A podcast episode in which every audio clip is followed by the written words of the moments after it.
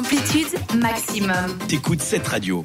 Et maintenant, nous allons écouter, j'ai dit, je ne devrais pas dire. Et, et, maintenant, on va faire le débat du jour avec, cette fois-ci, Émilie, que je me trompe c'est pas. moi qui vous en parle. C'est génial. Oui. Alors, est-ce que vous avez vu le débat que j'ai posé? Parce que ça fait actuellement beaucoup polémique. J'ai vu et j'ai voté. Eh Sur ben, Instagram. voté, hein. Mais c'est génial.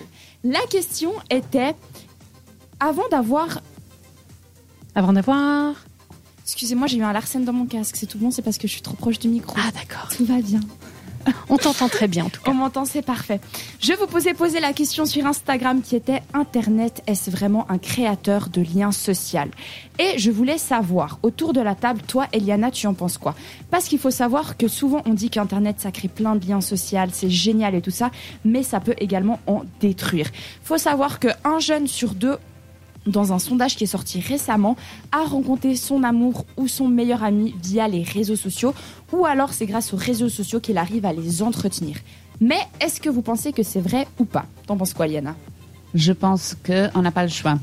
Je pense pas que l'Internet, elle crée des... des- C'est la seule responsable, la plus grande responsable, mais aujourd'hui, c'est un peu comme ça que ça se passe. Moi aussi, j'ai du mal à connaître de- des gens sans être sur des réseaux sociaux. J'ai des amis qui se sont rencontrés via Tinder, voilà, qui sont ensemble jusqu'à aujourd'hui. Donc, je pense que à force de l'évolution, on on est un peu obligé. Mais je pense pas que c'est l'Internet qui va te créer le... C'est une bonne réponse. C'est vrai qu'après, il y a aussi beaucoup de gens qui, arrivent à sortir de la dépression via les réseaux sociaux. Mais il faut faire extrêmement attention parce que les gens qui sont déjà dépressifs, ils se disent ça tombe bien, j'ai les réseaux sociaux, j'ai plus besoin de faire grand chose, je reste à la maison et ils peuvent encore Tu plus s'enfermer. déprimer Donc ça et surtout- ça peut être pire. Surtout que tu vois les activités des autres que, que tu aimerais trop faire euh, et tu as un peu le, la peur de, de perdre quelque chose parce que tu es pas là. Enfin, je Oui. pense qu'il a une vie de rêve que tu as pas, donc je pense que ça peut être encore pire. Ça peut être lié à l'addiction aussi, l'addiction de se dire euh, j'ai pas répondu assez à vite, euh, la personne elle va être triste, euh, nous aussi. Après, toi et moi, Eliana, on est de la, de la génération où on sait se faire des amis sans ça. Euh, Oui. On a appris Internet Exactement. après, mais malgré tout. Voilà, malgré tout, euh, je trouve plus facile de me faire des amis avec Internet. Bon, je suis particulièrement introvertie, donc ça explique peut-être le fait, mais quand même, je trouve plus pratique et je trouve plus pratique aussi pour entretenir euh, des, des communications avec ma famille qui est au Canada, par exemple. Alors qu'autrement, je serais obligée d'écrire des longues lettres, d'attendre que la poste l'amène, que ça revienne, que je reçoive une lettre, que j'en reçoive pas, j'ai d'autres choses à dire, je peux pas le dire tout de suite. Ça apprend aussi une culture de l'instantanéité, d'avoir tout tout de suite maintenant. Bien sûr, mais je pense pour entretenir, oui. Après, pour créer vraiment une liaison avec la personne, tu as besoin du contact euh, physique. Tu peux pas. Je pense qu'avoir un ami ou quelqu'un exclusivement sur Internet, ça te crée pas une vraie connexion. Mais peut-être je me trompe. Hein, j'ai jamais l'expérience. Absolument. Peut-être sur le long terme, effectivement. Sur le Oui. court terme, pendant quelques mois, éventuellement une année ou deux. Mais, Mais c'est vrai que tôt ou tard, il faut rencontrer la personne pour avoir ce vrai, cette vraie connexion, pour voir la personne sûr. vraiment dans les yeux et non pas même avec une webcam. Et ça me fait penser à l'émission, je sais pas si vous connaissez les filles qui s'appellent Et si on se rencontrait Exactement. Je pensais à ça, Émilie. exactement la même chose. Eliana, je t'explique le principe. C'est des gens, la production met en contact des gens, ils se disent Ah, ceux-là, ils sont compatibles, même style, etc. Ils vont sûrement s'aimer. Pendant six mois, ils doivent se parler sur les réseaux sociaux, mais que sur les réseaux sociaux, interdiction de se voir en vrai.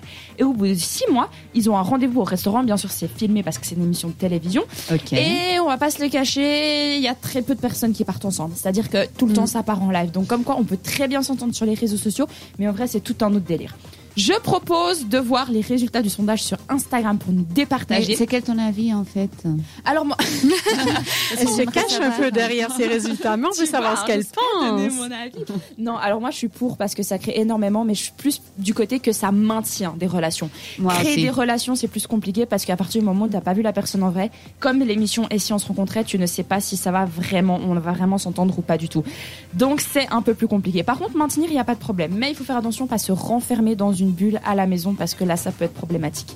Et nos petits auditeurs d'amour qu'on embrasse, ils ont voté oui à 63% contre non à 37%.